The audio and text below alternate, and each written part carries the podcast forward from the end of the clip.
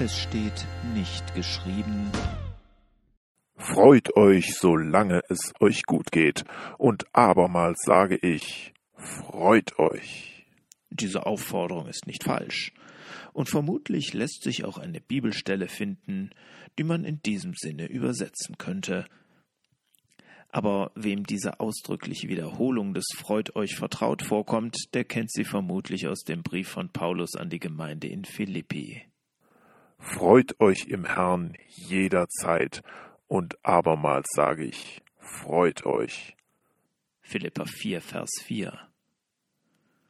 Da fehlt dann die Einschränkung auf das eigene Wohlbefinden. Stattdessen heißt es, dass wir uns jederzeit, also unabhängig von den Umständen freuen sollen.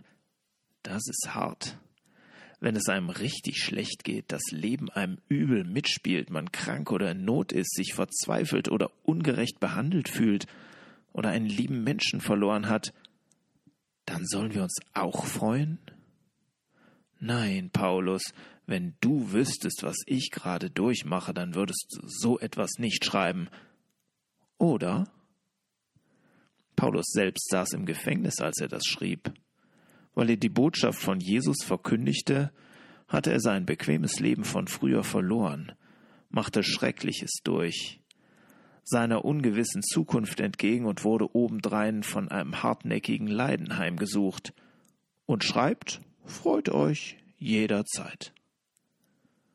Und das schreibt er nicht nur. Die Apostelgeschichte berichtet, wie er mit seinem Gefährten Silas unschuldig ausgepeitscht und eingesperrt worden ist, dann in einem dunklen, kalten Keller gefesselt lag, ohne sich auch nur die Wunden versorgen zu können. Und was tat er? Er sang Loblieder. Denn es geht nicht um die Freude an der Welt, sondern um die Freude im Herrn, die also aus der Gemeinschaft mit Gott kommt. Wenn jemand mit solcher Erfahrung uns zur Freude auffordert, dann dürfen wir ihm vertrauen.